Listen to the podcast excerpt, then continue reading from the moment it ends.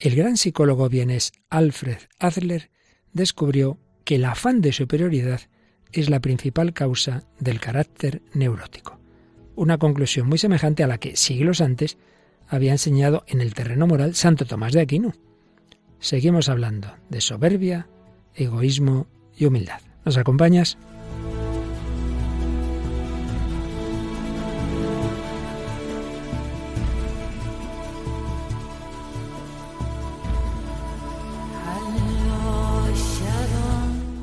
Hombre de hoy y Dios, con el padre Luis Fernando de Prada.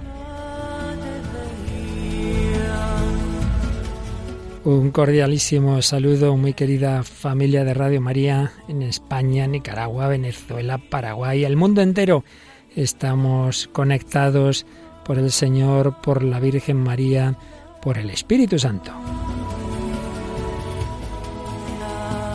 Espíritu Santo tiene el símbolo de la paloma. ¿Qué tal, Paloma? Bienvenida una vez más al programa. Muchas gracias, Padre Luis Fernando, por esa, esa comparación. Bueno, bueno, no se te suba, que vamos a hablar de la humildad, así que ten cuidado. Es verdad, es verdad. Un saludo y a todos los oyentes. Pues sí, nos acompaña Paloma Niño. Hoy no tenemos a Mónica del Álamo, pero traeremos invitados a grandes profesores que nos van a enseñar mucho. Seguiremos hoy, ya lo hemos citado varias veces, profesor que es a la vez psicólogo y filósofo, lo cual es estupendo tener esas dos formaciones para el profesor Martín Federico Echavarría, que es argentino, pero enseña en Barcelona.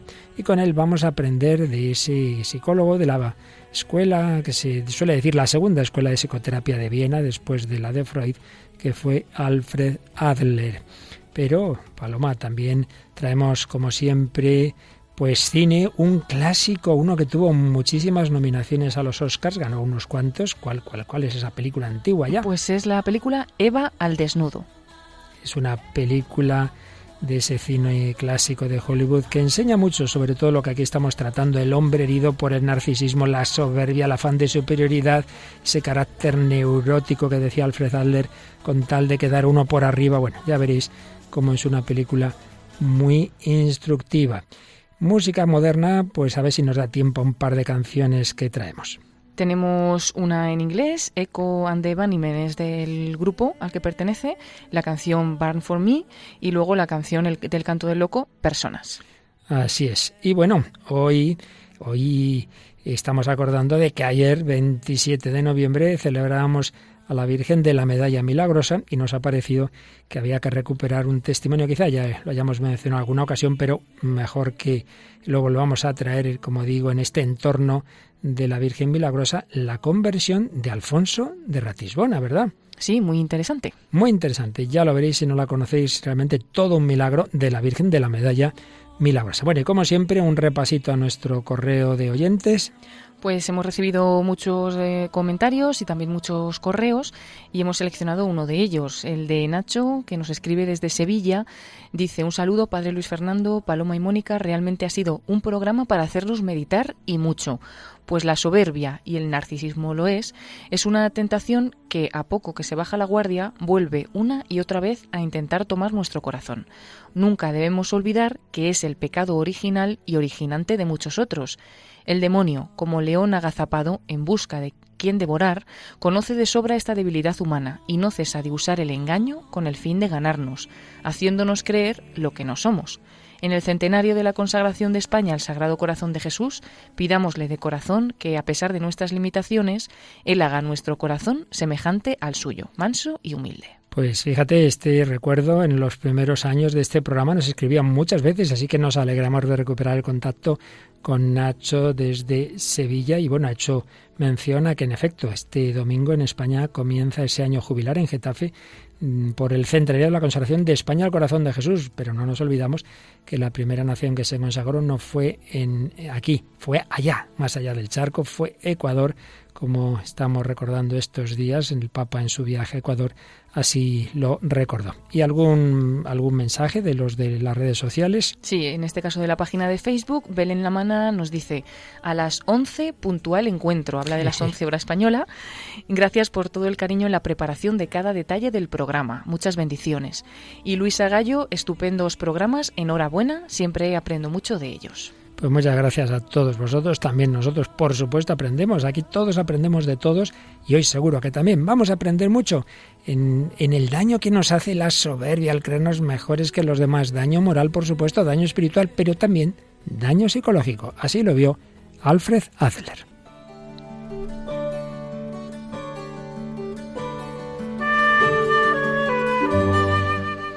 En el siglo XIX y en el siglo XX, la primera mitad, el primer tercio sobre todo, Viena fue una ciudad de muchos grandes psiquiatras y psicólogos. Lo que pasa es que algunos tienen mucha fama, otros menos, y sin embargo han hecho contribuciones muy importantes y quizá no son tan recordadas. Si todos conocemos a Freud y hablaremos de él algún día, vamos hoy a recordar uno que hay quien lo considera discípulo, pero él decía que más que discípulo, bueno, fue un colaborador que luego se separó de Freud. Hablamos de Alfred Adler. Nació en el entorno de Viena en 1870, pero una familia con dificultades económicas, tuvo que cambiar varias veces de residencia, una salud endeble, pero consiguió hacer medicina, se graduó como médico, se especializó en oftalmología. De joven simpatizó con el socialismo y se casó con una mujer rusa socialista radical y feminista, aunque realmente él nunca llegó a compartir las ideas marxistas propiamente. Siendo de origen judío, se bautizó en una iglesia protestante en 1907, junto con sus hijas Valentín y Alessandra. La verdad es que no está muy claro el significado de esta conversión, pues no se ve muy reflejada en las enseñanzas que va a hacer en sus obras, en las que parece ser agnóstico, aunque desde luego eso sí, a diferencia de autores como Freud, no tiene nunca, nunca tuvo una actitud hostil hacia la moral, sino todo lo contrario. En 1932 se trasladó a Estados Unidos y murió de un ataque al corazón en Escocia en 1937. Estamos siguiendo tanto en esta breve síntesis de su vida, como sobre todo las enseñanzas de Adler, la, la síntesis del profesor Martín Echavarría, gran conocedor de estos temas. Adler, aunque ya hemos dicho que empezó como oftalmólogo, realmente por lo que se hizo famoso fue como psicoterapeuta, invitado por Freud a participar en las discusiones que hacían diversos eh, médicos que fueron el germen de la Sociedad Psicoanalítica de Viena, una sociedad que Adler llegó a presidir, sin embargo se distanció pronto de Freud y hubo tensiones que llevaron a su separación. Y Adler no se consideraba realmente un discípulo, sino un colaborador que luego pues se autonomizó.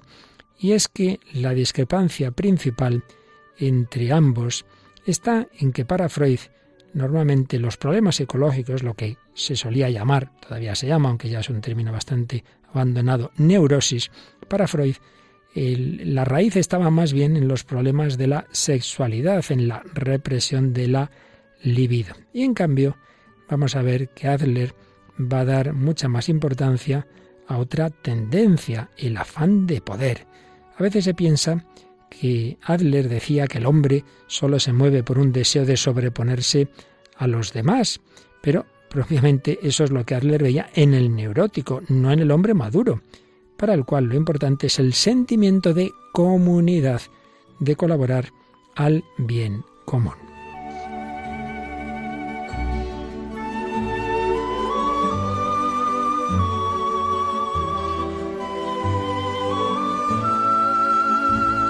Pues fijaos, en los estudios que hizo Adler, que desde luego fueron muy concienzudos, trató a muchísimas personas, él intentaba no dejarse llevar de esquemas previos, sino acercarse a cada persona, a cada individuo. Por eso él decía que su psicología era la psicología individual del individuo, para escuchar, para empatizar a cada persona. Pero dentro de, de que cada persona es cada persona, él iba viendo, le parecía que lo que realmente solía estar de, fondo común de personas con trastornos neuróticos era que tenían como un objetivo en su vida la superioridad personal, la exaltación del sentimiento de personalidad. Para él incluso otro tipo de tendencias perversas estarían subordinadas a esa idea directriz. Y en el fondo, lo que Nietzsche llamaría la voluntad de poder o el afán de parecer serían lo mismo que este deseo de superioridad personal. Él ve que los individuos con estas tendencias neuróticas siempre buscan la victoria de ese impulso central. Escribe así, la vanidad y el orgullo se erigen en líneas directrices únicas o casi únicas, en tanto que la capacidad creadora, la lógica de la convivencia humana y la participación en el alma colectiva desaparecen. La neurosis persigue la finalidad de ayudar al logro de la meta de superioridad. Por tanto, ahí estaría la tendencia principal de personas con un carácter neurótico, luego intentaremos decir qué es esto, un excesivo afán de superioridad, un orgullo, que como decíamos, vendría a coincidir con lo que Nietzsche llamó voluntad de poder. Y es que todos estos psicólogos, por supuesto también Freud, Jung, muchas veces son parte psicólogos, en parte médicos, pero en mucha parte también filósofos. Y por ello hay relación con, con otros personajes de la filosofía. En torno a ese objetivo de la superioridad, según Adler, se estructura el estilo de vida del neurótico, caracterizado por rasgos como la ambición, la vanidad, la envidia, la codicia, la cobardía, la hipocresía, la hipersensibilidad, la irritabilidad, la pusilanimidad, etc. Fijaos, son palabras que aparecen también en los tratados de moral. Son términos de los que habían hablado eh, Aristóteles y, por supuesto, Santo Tomás de Aquino. Pero que no son simplemente problemas morales, sino que psicólogos como Adler y otros discípulos suyos veían que generaban ese tipo de trastornos que llamaron neurosis. La voluntad de poder aparece en Adler como una especie de patología central que causa, a modo de fin, toda una serie de conductas y rasgos de carácter de muy diferente tipo. Es curioso que es una tesis, esta centralidad del apetito de superioridad, que viene a recordarnos lo que en días pasados ya hemos visto que es una tesis central de Santo Tomás de Aquino, de San Gregorio Magno, a saber, la principalidad de la soberbia sobre el resto de los vicios. Veíamos que es el pecado capital de los pecados capitales. Y señala Martín Echavarría que hay una coincidencia sorprendente entre las observaciones de Adler y lo que decía Santo Tomás, para el cual la soberbia es ese apetito desordenado de la propia excelencia, ese pretender elevarse, soberbia, superbia, estar por encima de. La soberbia apetece la excelencia, excediéndose de la recta razón. Dice Santo Tomás, es el apetito de la elevación perversa, imita perversamente a Dios, porque odia la igualdad con los compañeros bajo él y quiere imponerles su propia dominación. La soberbia es la reina y madre de los vicios, decía Santo Tomás, siguiendo a otros santos padres. Bueno, pues Adler ve en el apetito desordenado de la propia superioridad un trastorno que altera toda la personalidad, que esclaviza todas las fuerzas de la psicología y ordena toda conducta, conocimiento y afección. En este programa en que intentamos relacionar pues lo que nos enseña nuestra doctrina católica con la cultura, pues vemos este profundo vínculo entre la moral y la psicología de autores como Adler y otros discípulos suyos.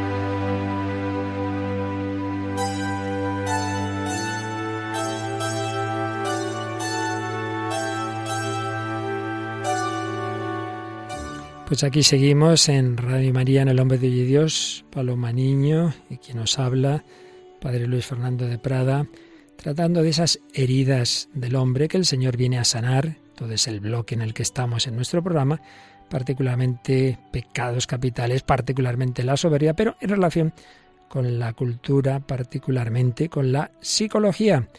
Y hoy, viendo ese psicólogo judío vienes, Alfred Adler, como decía cosas en buena medida coincidentes con lo que veíamos en días anteriores, que Santo Tomás y los santos padres de la Iglesia habían enseñado del gran peligro, de ese gran vicio, de ese pecado capital, que es la soberbia. Alfred Adler también veía la soberbia, no, él no iba a decir como el pecado capital, pero sí decía rasgo central del carácter neurótico, en el que la persona humana, sin darse cuenta, desde pequeño, ese carácter neurótico se caracterizaría por un pretender esa superioridad, decía Adler, esto es ya más discutible, como compensación de un sentimiento de inferioridad que muchas veces tenemos de pequeños, bien por algún problema físico, psíquico, por cualquier eh, dificultad, y entonces para compensar ese sentimiento de inferioridad,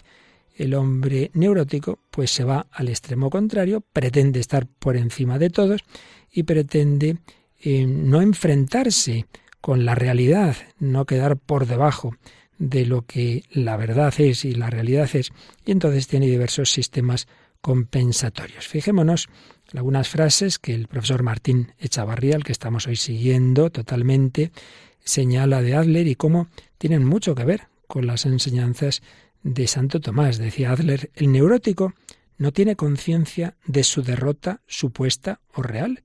Su orgullo, su sentimiento de personalidad, rehusan registrarla. Son personas que, bueno, mm, les parece, no, no, yo siempre, yo siempre venzo, aunque no sea así. Dice también Adler, el reino del neurótico no pertenece a este mundo. Como el religioso es incapaz de abandonar su divinidad, la elevación de su sentimiento de personalidad. Claro, la diferencia es que el, el, religioso ponemos la divinidad en quien está, en Dios, pero el neurótico la pone en sí mismo. Dice también, el neurótico lo quiere todo, lo quiere todo. Adler tuvo un discípulo católico, del que ya hablaremos, poco conocido y sin embargo de mucha importancia, Rudolf Allers, y señalaba Allers que lo que había redescubierto Adler era, pues lo que decíamos antes, la centralidad del vicio de la soberbia que ya los doctores católicos habían enseñado. Decía Rudolf Allers que su maestro Adler enseñaba que los rasgos característicos del neurótico son la expresión y la consecuencia de esta ambición inaudita, y lo cual no era ningún descubrimiento nuevo.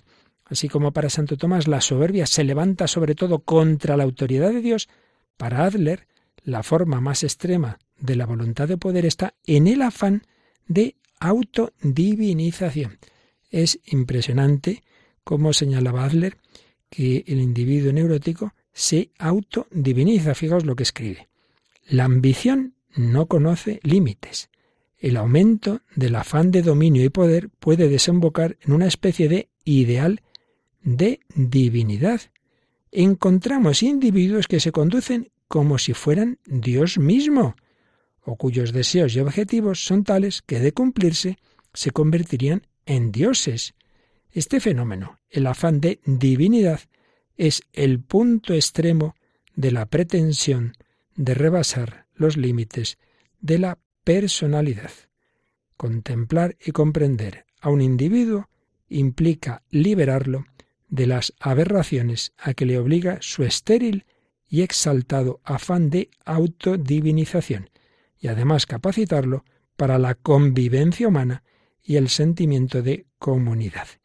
En vez de hacerme yo Dios y creerme que el centro del mundo soy yo. No, no. Veía Adler que el ser humano está hecho para entregarse, para colaborar, para ayudar al bien común. Por eso habla del sentimiento de comunidad. Bueno, pues antes de seguir con tantas ideas que quizá nos podamos perder, vamos a ver, Paloma, cómo muchas veces un canto moderno aparecen eh, algunas de estas ideas. Aparece ese individuo que a lo mejor hasta quiere ser Dios.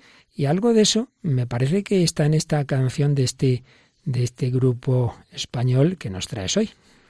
Sí, es el Canto del Loco, ese antiguo grupo al que pertenecía Dani Martín, grupo español de música pop rock, que luego, bueno, pues se, separaron y ya siguió solamente Dani Martín en solitario, pero entre algunas de sus canciones, pues está la que vamos a escuchar el día de hoy, que es llamada, se titula Personas. Personas, se decía Adler, que hay que empatizar con cada persona en particular, que aunque hablemos de rasgos generales, pero realmente a cada persona es su mundo, pues vamos a ver qué dicen de las personas en esta canción. Miro a mi alrededor, miles de vidas que no sé cómo son, cada uno su historia, cada uno su rol, somos solo personas.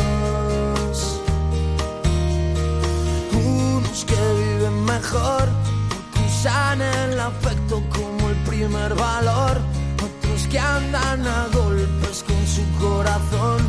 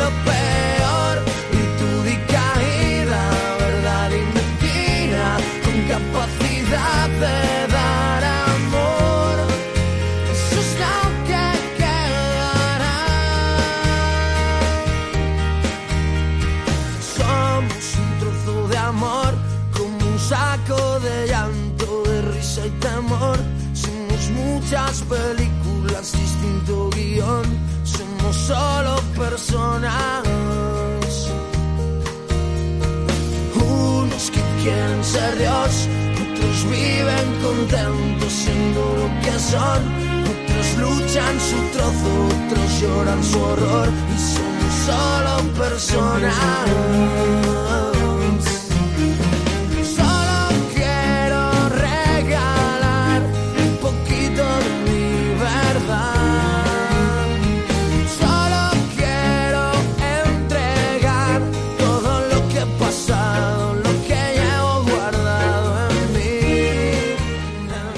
Esta canción Personas del canto del loco, la verdad es que recoge muchas ideas que estamos oyendo de Adler. Cada uno es un misterio, miles de vidas, cada uno su historia, cada uno su rol. Pero fijaos, virtud y caída, lo mejor y lo peor, verdad y mentira.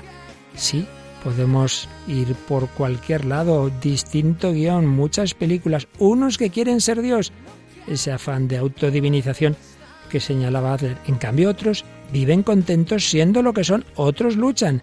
¿En dónde estamos cada uno de nosotros?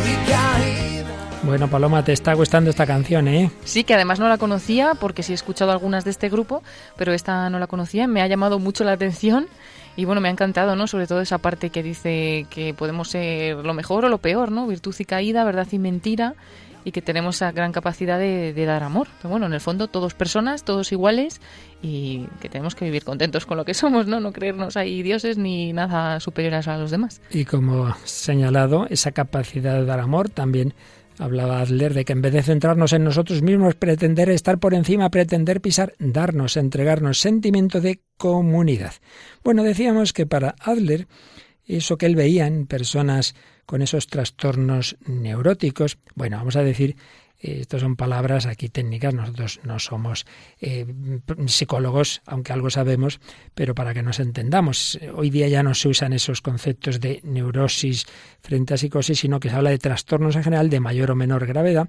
Pero bueno, lo que venía a indicarse con neurosis es ese tipo de trastorno en que la persona no está loca, no es que desfigure la realidad, no es que tenga visiones ni nada de eso, pero hay algo en ella que realmente no está ajustado, que le hace estar incómodo, que muchas veces tiene ansiedad, tiene angustia y que le cuesta la relación con el mundo. Y bueno, pues que se puede manifestar pues a veces en ese tipo de trastornos que se solían llamar la histeria, pues uno tiene una determinada parálisis y resulta que tiene un origen psicológico, en las obsesiones, en ese no poder dejar de hacer no sé qué cosa que decimos a veces así vulgarmente las manías, eh, las fobias, yo no puedo meterme en, en, una, en, medio de una muchedumbre porque me pongo malísimo, o veo un gato y es que vamos, bueno, todo ese tipo de cosas más o menos se engloban en ese, en ese no término de, de neurosis que hacen, ya digo, no que la persona pues esté loca, pero en el sentido de haber roto la, la relación con la realidad, pero sí que le cuesta esa relación y la vive muchas veces de una manera que, le hace pasarlo mal, aunque no sea algo tan grave como cuando puede ser una depresión endógena, etc. Pues bien, Adler veía, como decíamos, en esas personalidades, lo que él llama esos caracteres neuróticos, que muchas veces tenían su origen, para él, en el sentimiento de inseguridad e inferioridad eh, propio, según él, de todo hombre. Hay que señalar que para el profesor Martín Echavarría, siguiendo a Santo Tomás, ahí no estaría la raíz. Más bien que decir, porque uno ha tenido ese sentimiento de inferioridad, luego quiere compensarlo con la soberbia, más bien podríamos pensar lo contrario. Y es que la comparación entre el estado de inferioridad y uno ficticio de superioridad supone ya la acción latente de la soberbia la cual a su vez supone una inferioridad, es así, constitucional, cual la del pecado original. La del pecado original. No es porque uno tuviera tal defecto físico o psíquico que entonces se sentía inferior y entonces de ahí surge la soberbia. No, no, la soberbia la llevamos ya por el pecado original y mm, experimentamos en nosotros pues esa limitación de diversos tipos, pero no que por esa limitación luego venga la soberbia, sino que es algo que ya nos tiene heridos. Creo que es un matiz muy interesante. Bueno, pues vamos a escuchar, Paloma, cómo el cine, pues obviamente ha recogido muchas personalidades, un poco en esta línea de lo que señalaba Adler, personas que han querido triunfar muchas veces por caminos oblicuos, muchas veces usando la mentira, eh, atribuyéndose virtudes y éxitos de otros, y yo creo que mucho de esto está en un clásico del cine que nos traes hoy. Sí, es el caso de la película Eva al desnudo, una película de, de 1950 de Estados Unidos, dirigida por Joseph Mankiewicz.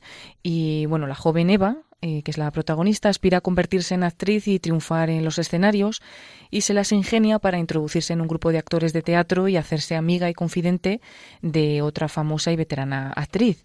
El deseo de actuar, los celos por, por, los otros actores la consumen hasta el punto de que comienza a traicionar a sus propios compañeros en una escalada hacia el éxito. Al mismo tiempo halaga, atrae, seduce, pero por otro lado pisotea también a todo el que se cruza en su camino, escritores, directores, productores, y solo un inteligente crítico teatral comienza a adivinar lo que se esconde tras su dulce apariencia y él es capaz de ver pues a esta Eva al desnudo, que además pues una película que se convirtió en, el primer largometraje de la historia de los premios Oscar en optar a 14 estatuillas. Ganó seis de las mismas y bueno, no la pillaron hasta 47 años después, en 1997 que la igualó Titanic y luego en 2017 también La ciudad de las estrellas. Pues fíjate, ya el nombre Eva al desnudo, hemos hablado del pecado original, hemos hablado de esa soberbia que nos marca a la humanidad, que nos ha dejado ya heridos.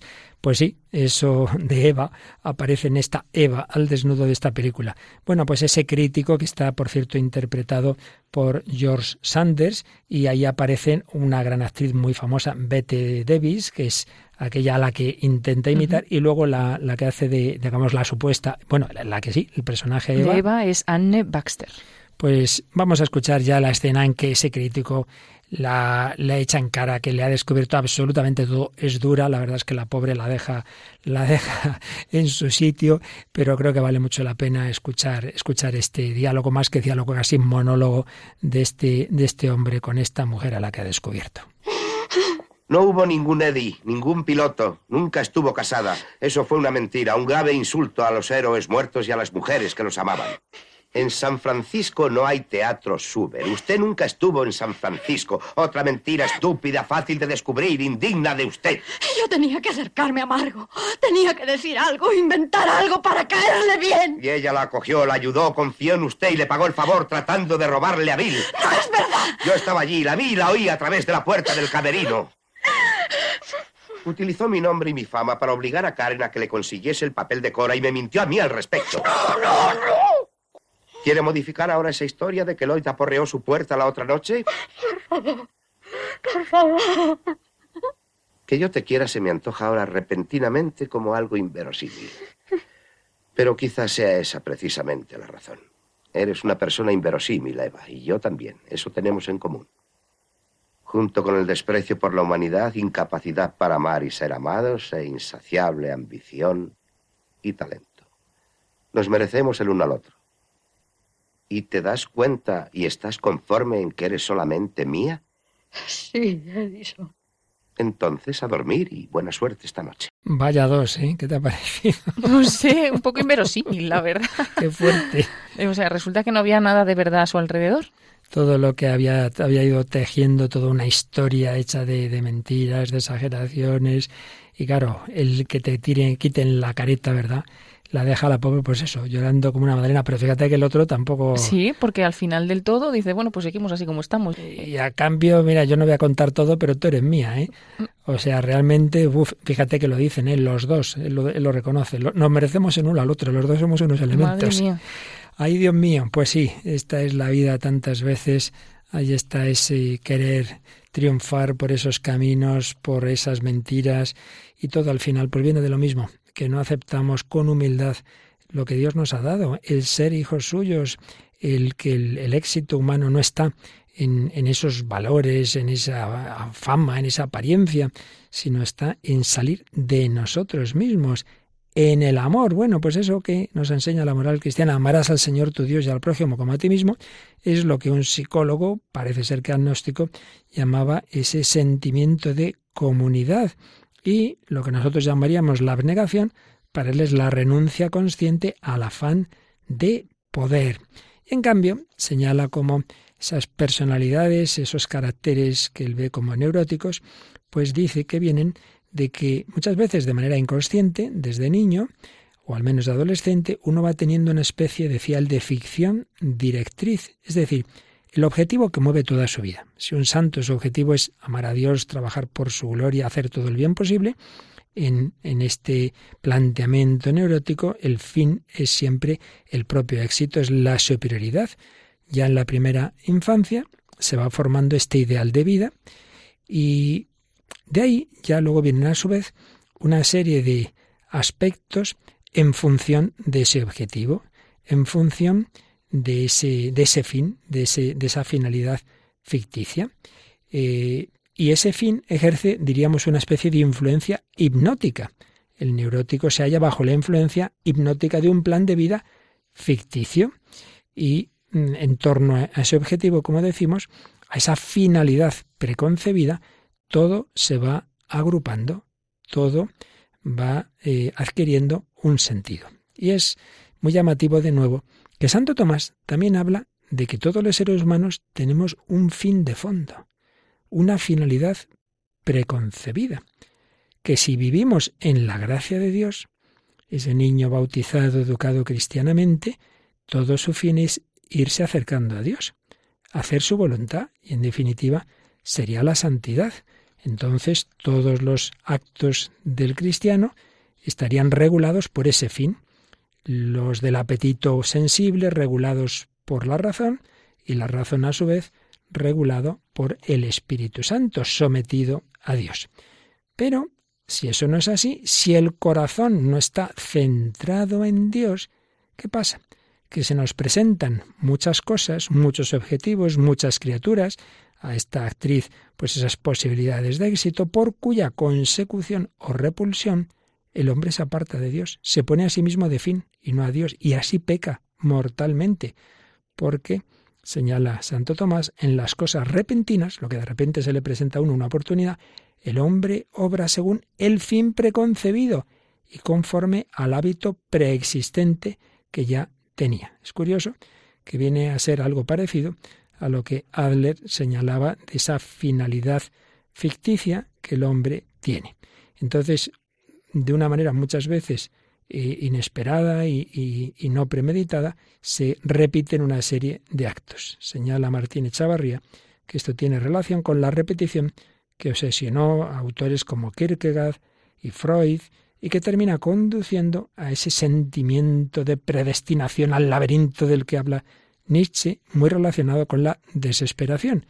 Es lo que un discípulo de Adler llamaría, muy acertadamente sin duda, el círculo diabólico. Círculo diabólico. Bueno, pues traemos otra canción, otra canción de círculo diabólico, de todo en torno de mí, desde luego de ese pretender que yo ser una especie de Dios, me parece a mí que es lo que viene a decirnos esta letra de esta canción que nos traes. Pues es la canción Barn for Me, que es de Echo and the Bunnymen. Es una banda británica de post-punk formada en Liverpool en 1978 que bueno, pues hay tres miembros dentro de este grupo y complementan normalmente sus canciones con una caja de ritmos. Y podemos escuchar esta canción, Barn for Me.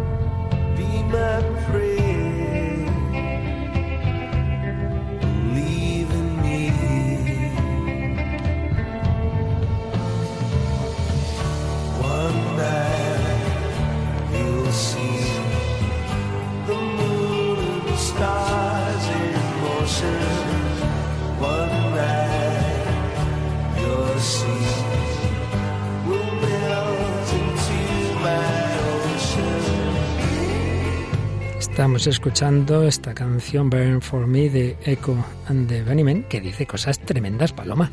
Bueno, dice, soy el agua, nada hacia mí. Sé mi fuego, quémate conmigo. Un día verás, después que el otoño haya caído, un día seré el único al que llame tu corazón. Soy el aire, respira conmigo. Sé mi oración, cree en mí. Una noche verás la luna y las estrellas en movimiento. Madre mía, semi-oración, cree en, mí, Esto sí que es la autodivinización de la que hablaba, la soberbia de la que hablaba Santo Tomás.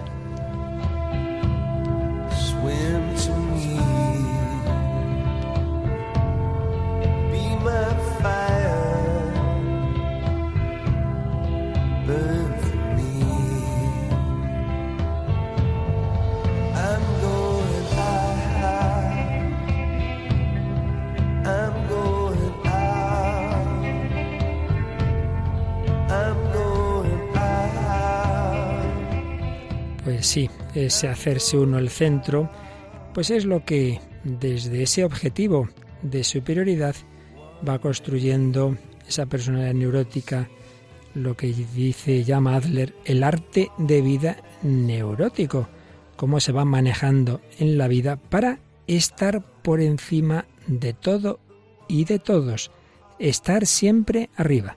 Señala este psicólogo que en función de ese quedar siempre arriba, el sujeto elabora un objetivo ficticio de personalidad y toda una constelación de analogías arriba abajo, masculino, femenino. Pero lo importante es eso, que yo siempre quede arriba. Este arte, esta técnica neurótica de vivir, tiene como finalidad obtener la superioridad o al menos evitar caer en la cuenta de que no se es superior. Entonces, mm, este arte, digámoslo así, incluye diversos rasgos de carácter, síntomas y modos de deformar la realidad. Por ejemplo, esta persona se hace exageradamente precavida, intenta prever todas las consecuencias de un acto, se vuelve mezquina, ávida, avariciosa, procura ensanchar en el tiempo y el espacio los límites de su influencia y su poder, lo que intuíamos en el corte que hemos oído de la película Eva al desnudo, y, aunque ya decíamos que esto es distinto a la psicosis en la que uno ya rompe el contacto con la realidad, pero vaya, va perdiendo la objetividad, la serenidad, la calma de espíritu y sobre todo se va haciendo desconfiado de sí mismo y de los demás, entra la envidia, la malignidad, las tendencias agresivas y crueles, todo eso va creciendo. O procura atraerse y conquistar a los demás. Oíamos también esa seducción de esa Eva, afectando a veces una obediencia exagerada, una sumisión y humildad extremas, pero que son miras tácticas para siempre quedar arriba. Luego, entre esas técnicas del neurótico está también la generalización. Hombre, es que todos tenemos defectos, nadie está libre del afán de poder. Es un artilugio, bueno, que tiene algo de verdad y entonces, pues, que intenta justificar así eh, sus errores y sus defectos que además se suelen mm, achacar a los demás. No, es que esto se debe a las circunstancias que yo he tenido en mi vida, a mis padres, a la sociedad, al temperamento, es que el mundo es así, siempre la culpa es de los demás. Y uno, pues siempre de esta manera intenta quedarse muy arriba. Bueno, pues algo de esto me parece a mí que le pasaba a un personaje que, que sí, que estaba muy creído y se hacía centro del mundo, pero no hay nadie que se resista a la gracia de Dios a poquito que, que pueda abrir su corazón y no digamos si interviene la Virgen María. Y este es el testimonio que nos traes hoy, Paloma. Sí, un testimonio impresionante. Hablamos de Alfonso de Ratisbona, de Estrasburgo, y bueno, este señor era un abogado y banquero en el momento de la historia que vamos a contar, tenía 27 años, era judío y aunque ni él ni su familia practicaban la religión, pues además no creía en nada, quizás ni en Dios, y sin embargo estaba lleno de odio hacia los católicos, porque su hermano Teodoro, 12 años mayor que él, se había convertido y se había ordenado sacerdote. Era coadjutor, su hermano, en la parroquia de Nuestra Señora de las Victorias, en París, con la archicofradía del Inmaculado Corazón de María, la cual tenía además como insignia la medalla milagrosa. Alfonso eh, pensaba casarse con una hija de su hermano mayor, con Flora, que era diez años menor que él, pero en enero de 1842, haciendo un viaje de turismo a Nápoles y Malta, por una equivocación de trenes, llegó impensadamente a Roma, ciudad a la que además se había propuesto evitar. Allí se creyó en la obligación de visitar a un amigo de la familia, el barón Teodoro de Bussier, protestante que también se había convertido al catolicismo. Este varón le recibió con toda cordialidad y se ofreció además a enseñarle Roma. En esa salida por Roma, eh, Alfonso hizo como un ataque contra la iglesia, un ataque sarcástico, hasta que, según contó el varón, tuvo una extraña ocurrencia. Ya que usted está tan seguro de sí, pues le dijo este varón, prométame llevar consigo lo que ahora le voy a dar. Le dijo Alfonso que qué cosa, y él le dijo simplemente esta medalla. Le ofreció una medalla milagrosa, a la que, claro, Alfonso le rechazó además indignado. Según sus ideas, le dijo el varón, el aceptar esta medalla le debería dejar indiferente a usted. En cambio, a mí me iba a causar mucha satisfacción. Bueno, lo aceptó, el varón le puso al cuello una medalla con un cordón que le habían preparado sus hijas y además se atrevió a pedirle que rezase la oración atribuida a San Bernardo, el acordaos. El varón, bueno, no solamente él se puso a rezar ¿no? por, por Alfonso, sino que pidió oraciones eh, a otras personas, entre ellas al conde La Ferronais, que le dijo, si ha conseguido usted que este joven lleve la medalla milagrosa y además rece el acordaos, pues seguro que se va a convertir. Pero bueno, rezaremos por ello. Y dos días después de esto, este señor, el conde, eh, moría de forma repentina y su mujer afirmó que le había dicho antes de morir que había rezado más de cien veces el acordaos por la conversión de, de Ratisbona, de Alfonso. Este, eh, Alfonso, además de haber copiado esa oración para podérsela llevar, pues se le quedó además muy grabada y sin querer le venía constantemente a la, a la memoria. Y se encontró de nuevo con el varón, Teodoro, y aceptó dar otro paseo con él en coche, y entonces este se detuvo en una iglesia, en la iglesia de San Andrés de la Frate. Alfonso, bueno, por no esperar en el coche y demás, entró también a esta iglesia que estaba desierta y cuenta, a los pocos momentos de encontrarme en la iglesia, me sentí dominado por una turbación inexplicable. Levanté los ojos y me pareció que todo el edificio desaparecía de mi vista. Una sola capilla había concentrado, por decirlo así, toda la luz, y en medio de aquel esplendor apareció en pie sobre el altar, radiante de majestad y de dulzura, la Virgen María, tal y como estaba grabada en la medalla. Una fuerza irresistible me impulsó hacia la capilla. Entonces la Virgen me hizo una seña con la mano como indicándome que me arrodillara, y una vez que lo hice me pareció por el aspecto de su rostro que me decía Está bien. La Virgen no me habló, pero lo comprendí todo. Cuando volvió el varón, pues como no sería, ¿no? Que no salía de su asombro al verla en la capilla de San Miguel, eh, de rodillas, llorando y rezando con las manos juntas. Le acompañó al coche y besando la medalla solo pudo decir cómo ha rezado por ti, por esta intención, el conde La Ferronais, ¿no? que había muerto. Le recibió Gregorio XVI, hizo además ejercicios y fue bautizado poco tiempo después en el Jesús con toda solemnidad por el cardenal Patrici, vicario de, de Roma. Este milagro, bueno, se debió a la intercesión de esta medalla milagrosa de la Virgen, pero además Dios también quiso colaboración de las oraciones de sus hijos, ¿no? Rezaba el conde Teodoro, rezó el otro conde también, y bueno, pues como es importante también no solo ponerse la medalla milagrosa, sino tuvo mucho que ver esas, esas oraciones. Y Alfonso Ratisbona entró después en la compañía de Jesús, se ordenó sacerdote, fue destinado a París, donde estuvo ayudando a su hermano Teodoro en los catecumenados para la conversión de los judíos. Su hermano Teodoro fundó en 1848 las religiosas de Nuestra Señora de Sion y también fundaron los misioneros de Nuestra Señora de Sion, a cuya congregación pasó también el padre Alfonso Ratisbona y solo en los diez primeros años consiguió la conversión de 200 judíos y 32 protestantes. Y todo esto, bueno, pues en alguien que no quería aceptar nada relacionado con la, con la religión, con Dios, pero bueno, aceptó esa medalla, ¿no? Esa medallita de la Virgen. Pues fíjate, muchas veces, evidentemente, como bien has dicho, no es simplemente la medalla como tal, sino las oraciones, sacrificios. Hay quien piensa que incluso ese conde que moría a los dos días de haberse comprometido a rezar, a lo mejor hasta había ofrecido su vida por la conversión de este hombre.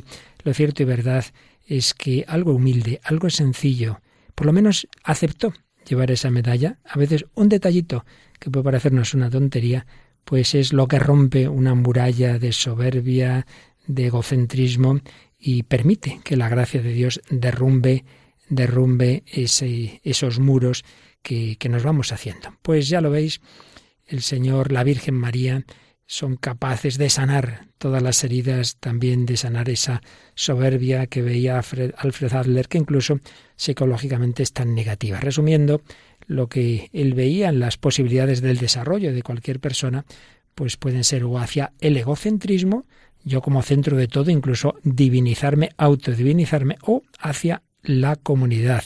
Optar por el primer camino, veía él, lleva a todos los males individuales y sociales, que pueden llegar al extremo de la delincuencia, el suicidio, perversiones sexuales y esos trastornos psicológicos que llamamos neurosis. En cambio, el segundo camino es el camino de la madurez, de, de, la perfección, porque uno de los aspectos, uno de los aspectos buenos de este autor es que él ve que en el ser humano hay una tendencia a la perfección, cosa que Freud no veía. Para Freud casi todas nuestras tendencias son negativas. Para Adler, en cambio, todas las cosas tienden a la perfección. El problema del neurótico es que busca su perfección oponiéndose a los demás de un modo egocéntrico, sin entender que precisamente el camino de la perfección se recorre comunitariamente, dicho en términos cristianos. La perfección cristiana, la santidad, es el amor, y claro, el amor implica evidentemente buscar el bien de los demás. Pero para el, el neurótico el problema está, y el soberbio en definitiva, en que el otro es un rival, que siempre se está comparando. La perfección se transforma en superioridad y quiere alcanzar ese sentimiento de personalidad de la propia importancia, estando por encima, estando por arriba, siendo más que los demás. No, ese no es el camino. El camino es el de la Virgen María, el camino es el del propio Dios al hacerse hombre, que se rebajó, que se despojó de sí mismo, que siendo Dios se hizo hombre. Fijaos lo que nos dice San Pablo en ese precioso himno a los filipenses. Tened entre vosotros los mismos sentimientos de Cristo Jesús, el cual, siendo de condición divina, no hizo alarde de su categoría de Dios, no se aferró a ella, Al contrario, se despojó de su rango y tomó la condición de esclavo, pasando por uno de tantos. Y así, actuando como un hombre cualquiera, se rebajó hasta someterse incluso a la muerte y una muerte de cruz. Por eso Dios lo levantó sobre todo y le concedió el nombre sobre todo nombre, de modo que al nombre de Jesús toda rodilla se doble en el cielo, en la tierra, en el abismo, y toda lengua proclame Jesucristo es Señor, para gloria de Dios Padre.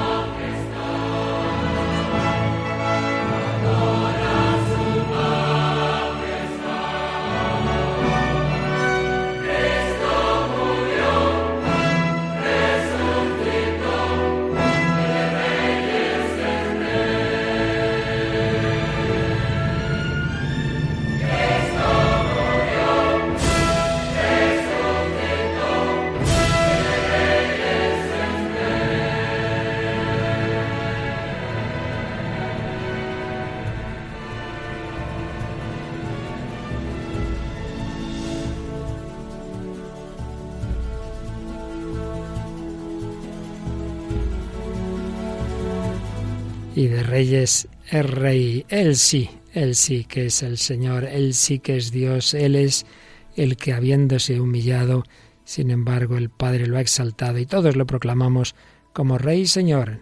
Nosotros somos, nosotros somos aquellos que queremos reconocer que Él sí, Él es el Señor. Nosotros somos sus siervos, pero siendo siervos Él nos hace sus amigos, nos llamo siervos, os llamo amigos. Este es el camino, la humildad y el amor. Algo de esto intuyó desde su reflexión psicológica Alfred Adler. Vemos lo positivo que tuvo, evidentemente otras cosas pues no las compartimos, pero así seguimos este diálogo nuestro con la cultura, particularmente en este itinerario con la psicología, que coincide la mejor psicología, como no puede ser de otra forma, con lo que nos enseña nuestra doctrina católica. La humildad y el amor son el camino no solo para el cielo, sino para la madurez psicológica. Bueno, Paloma, hemos aprendido más cositas hoy. Sí, la verdad es que cada programa aprendemos un montón de cosas. Un pasito más y esperemos que así también nuestros oyentes, esperamos como siempre sus comentarios. Y lo podéis hacer a través de dos vías, en el correo electrónico el hombre de hoy y Dios para cualquier comentario pues más extenso y luego a través de las redes sociales buscando la página de Facebook del programa con el mismo nombre, el hombre de hoy y Dios, pues ahí si le dais a me gusta a la página ya recibís las notificaciones de cada uno de los programas. Y si queréis pues seguir todo el hilo de lo que estamos exponiendo, ya sabéis que están los programas en el podcast de Radio María, en la web radiomaria.es o en esas recopilaciones que vamos haciendo en los discos que podéis siempre solicitar a Radio María. Bueno, y no marchéis, no marchéis, eh, porque llega un programazo que ya me estoy oyendo muchos comentarios de qué nivelazo tiene este programa de música sagrada. Es el programa llamado Música de Dios con Eusebio Guindano. El padre Eusebio Guindano, que desde San Sebastián pues nos eleva también hacia el único que está en lo alto del todo, nosotros debemos ser humildes y Él también nos recogerá y nos se le llevará a su corazón. Gracias a Paloma Niño y a todos vosotros. Que Dios os bendiga. Hasta el próximo programa, si Dios quiere.